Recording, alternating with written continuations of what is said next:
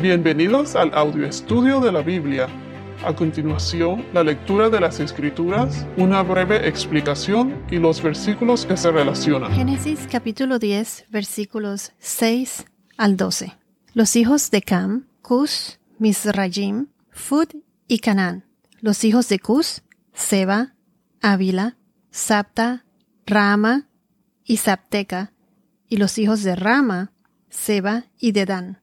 Cus fue el padre de Nimrod, que llegó a ser poderoso en la tierra. Él fue un poderoso cazador delante del Señor. Por tanto se dice, como Nimrod, poderoso cazador delante del Señor. El comienzo de su reino fue Babel, Erech, Acab y Calné, en la tierra de Sinar. De aquella tierra salió Asiria y edificó Nínive, Rehoboth-ir, Calá y Resén, entre Nínive y Calá. Aquella es la gran ciudad. En los podcasts anteriores mencionamos que Noé tuvo tres hijos, Sem, Cam y Jafet. Y comenzamos mencionando a Jafet primero, con sus descendientes, y seguimos con los hijos de Cam, de los hijos de Cam hablamos de Cus. Este capítulo de Génesis 10 se les llama también la tabla de las naciones. Mencionamos eso en los podcasts anteriores. Quiero añadir que los descendientes no necesariamente significa que sean todos biológicamente relacionados, pero también se refieren a la relación que tuvieron, ya sea por adopción o algún tratado o convenio entre familias, también geográficamente o ya sea por conquistas también, cuando invadían y conquistaban un lugar se expandían. Aquí en la tabla de las naciones, en Génesis 10, muchas naciones están listadas solo una vez y no aparecen sus descendientes. Las naciones más cercanas o con más interacción con los hebreos son las que están incluidas entre los 70 nombres mencionados. Son 70 en la tabla de las naciones. Y entonces, como dije, prácticamente son las naciones que están de una manera u otra más cercanas a, o relacionadas con los hebreos. Todo es en torno a los hebreos, que fue el pueblo escogido por Dios en el Antiguo Testamento. Las culturas de la región estuvieron constantemente sujetas a migraciones o invasiones de otras potencias extranjeras. Los imperios conquistadores a menudo impusieron su idioma y su cultura. De los descendientes de Jafet ya hemos mencionado 14 y ahora de la descendencia de Cam son fueron 30. Hay personas que se preguntan que cómo es que si todos procedemos de Noé o de los hijos de Noé, ¿cómo es posible que hay tanta variedad de razas, color de piel, eh, rasgos físicos? Entonces se dice que en realidad toda la humanidad es una sola raza. Genéticamente hablando, todos pertenecemos a la raza humana, una sola se ha investigado que los humanos en todo el mundo son 99.8% genéticamente idénticos. La mayor parte del 0.2% de diferencia tiene que ver con el género y las personalidades la diferencia física es solo el 0.01% de los genes de la persona. Ni siquiera un 1%, es 0.01. Entonces, eh, ya sea, esto se refiere a los, los genes de, de, la persona, o sea, los rasgos faciales, el color de piel, etc. Por ejemplo, las personas que procedieron de diferentes áreas geográficas tienden a tener características similares. O sea, en las áreas soleadas la piel es más oscura, que es mucho más oscura que en las áreas donde el sol es mucho más débil. Cualquiera que sea la causa, es importante recordar que Dios no hace absolutamente ninguna distinción basada en el color de la piel o en características físicas. Si vamos a Gálatas capítulo 3 versículos 28 y 29, Gálatas 3, 28, 29 nos dice, no hay judío ni griego, no hay esclavo ni libre, no hay hombre ni mujer, porque todos son uno en Cristo Jesús. Y si ustedes son de Cristo, entonces son descendencia de Abraham, heredero según la promesa. Y si vamos al primer libro de Samuel, capítulo 16, versículo 7, primer libro de Samuel 16, versículo 7, nos dice, Pero el Señor dijo a Samuel, No mires a su apariencia, ni a lo alto de su estatura, porque los he desechado, porque Dios no ve como el hombre ve, pues el hombre mira la apariencia exterior, pero el Señor mira el corazón. Esto fue cuando el Señor le dijo a Samuel a quien escoger para ungir como el próximo rey, que él escogió a David.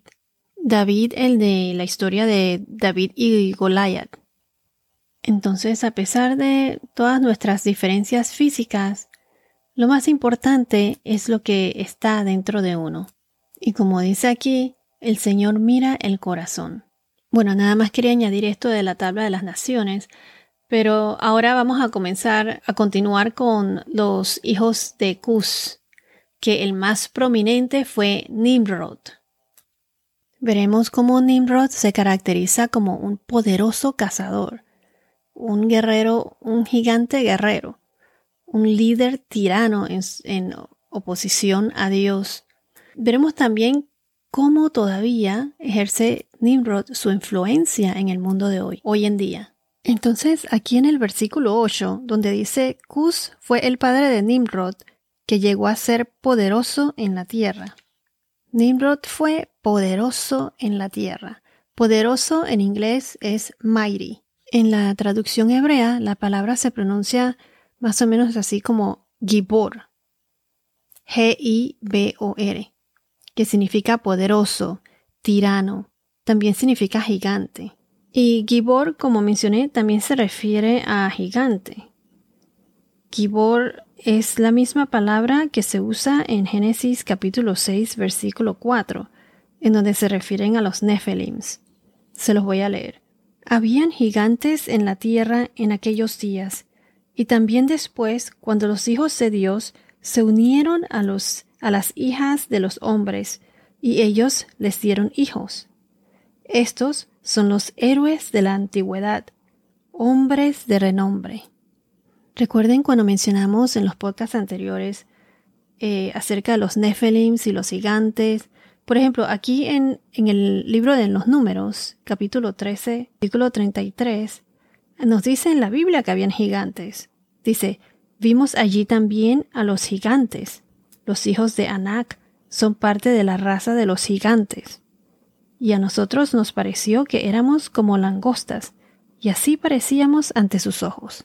O sea que ellos se veían chiquitos al lado de esos, de esa gente de Anak, al lado de los gigantes.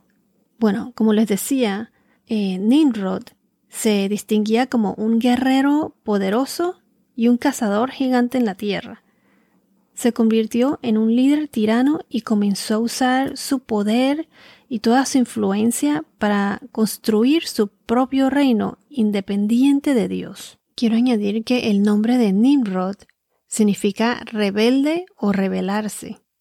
Entonces en el verso 9 donde dice que él fue poderoso cazador, muchos dicen que Nimrod fue un poderoso cazador, pero no solo en el sentido de cazador de animales, sino que un poderoso cazador del alma de los hombres.